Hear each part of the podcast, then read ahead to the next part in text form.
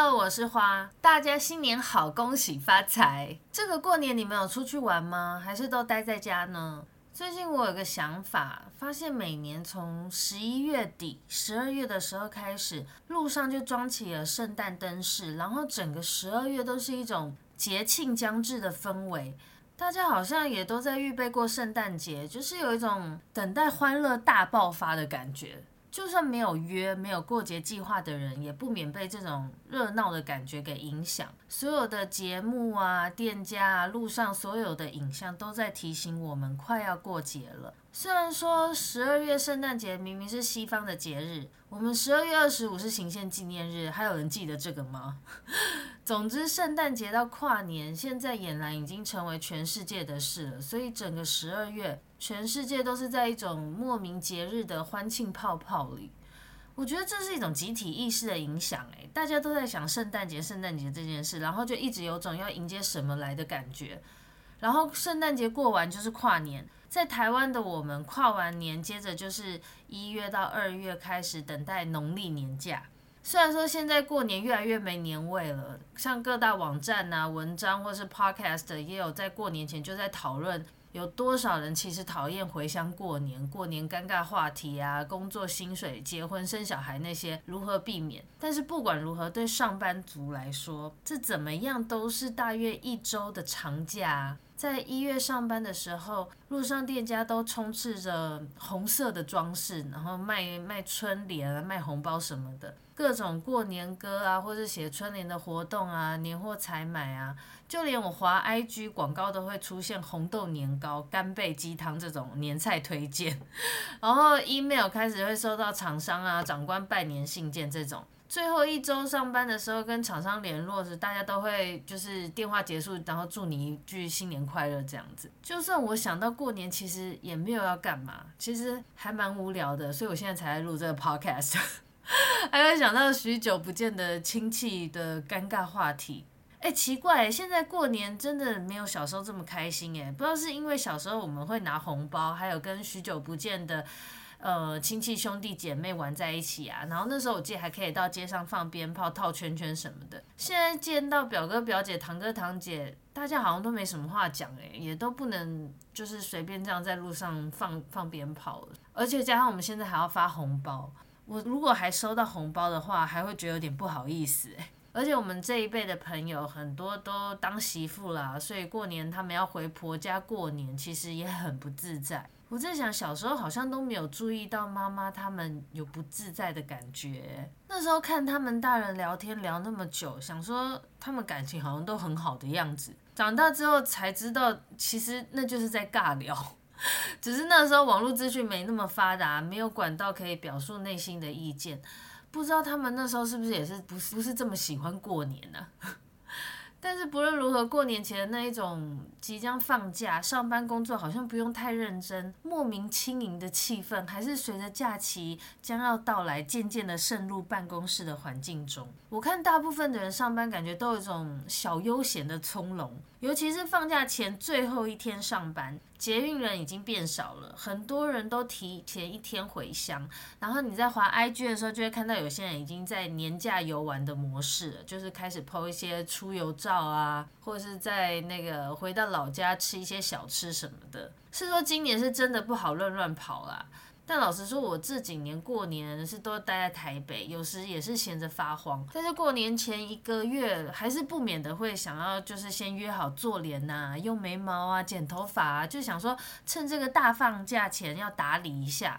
后来我有想到原因，为什么要这样？因为过年这个长假跟春节那种不一样哦。美容院呢、医美诊所，他们在过年都会休息，可是春节的时候，其实美容院的那个剪剪头发店都还是开的。所以你想要弄什么，都要趁人家还没有店休之前用一用。因为我想说。现在其实也没有要拜访多少亲戚，然后也不像小时候那种。我记得小时候过年就是要穿全新的新衣新帽，整个 set 都好那样子。要是说过年期间美容院都还开着的话，我觉得我现在应该还会慢悠悠，就是趁年假这个期间可以约一些预约保养吧，不用赶着在过年前然后做好那那一套美容什么的。哦，顺便补充一下，相信很多人在放假期间会趁着这个空档整理物品啊，断舍离吧。还有像是整理手机的储存空间呐、然后整理一下电脑档案、照片什么的。因为像我的手机一二八 G 的，最近它就是一直跳出来空间不够用。这一两个月我常常就是照片照了没多久就要删掉。我一直以为是我照片太多，然后原本这几天我想说好，那我就趁这几天好好整理照片，把它储存备份到电脑。但是想说我上一只手机是六十四 G 的。也没有那么快满呐、去年我也没有到处玩，也没有拍一堆照片，怎么一二八一直就是一下就一直要满？后来我就是看那个 iPhone 的储存空间那里哦，我是用 iPhone 手机啦。然后我就发现我的 Apple Podcast 那边用了七十几 G 哎，原来是我追踪的 Podcast 节目，就是它都会给我自动下载。可能已经有人本来就知道这些设定啊，反正我这边就是生活小智慧分享一下，也许有人碰到跟我一样的困扰，你可以到设定那边选 Podcast，然后在它里面的自动下载的分类下。关闭这个追踪时启用这个功能，就可以避免一直自动下载占空间了。我那时候就是发现了这个，一删掉之后，瞬间我手机又多了七十几 G 的空间可以用了。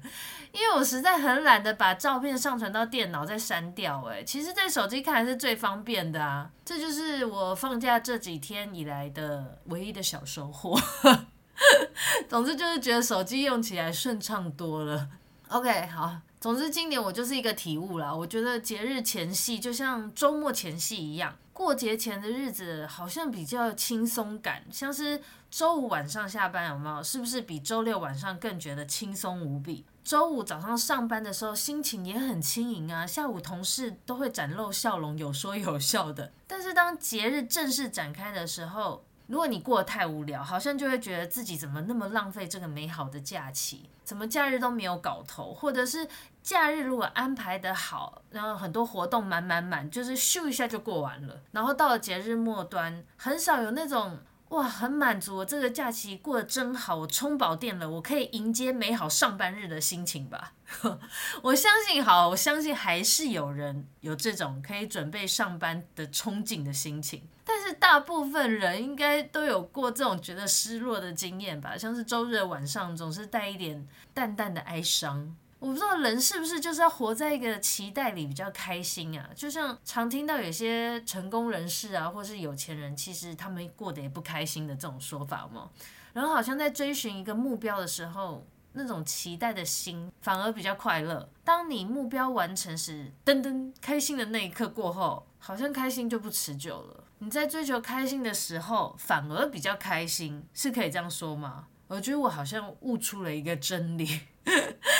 但是哦，但是以前就是暑假、寒假那种长期的假期的中间，我是觉得蛮惬意、快活的啦。就是只有到最后一周开始，才开始有点不甘愿在倒数时间了。就不知道那种退休人士或者是财富自由的人，对于放假。还有没有感觉啊？还是就是因为我们要上班，才特别觉得这个期待放假的滋味很美好。好，最后我只是好奇试调一下，你是喜欢假期前夕的人，还是假期当中的人？还是你是喜欢假期结束的时候呢？如果你正好过年无聊听到的话，你 Apple Podcast 或 IG 给我留言分享一下好不好？其实我都有在看，因为没几个留，没几个留言啦。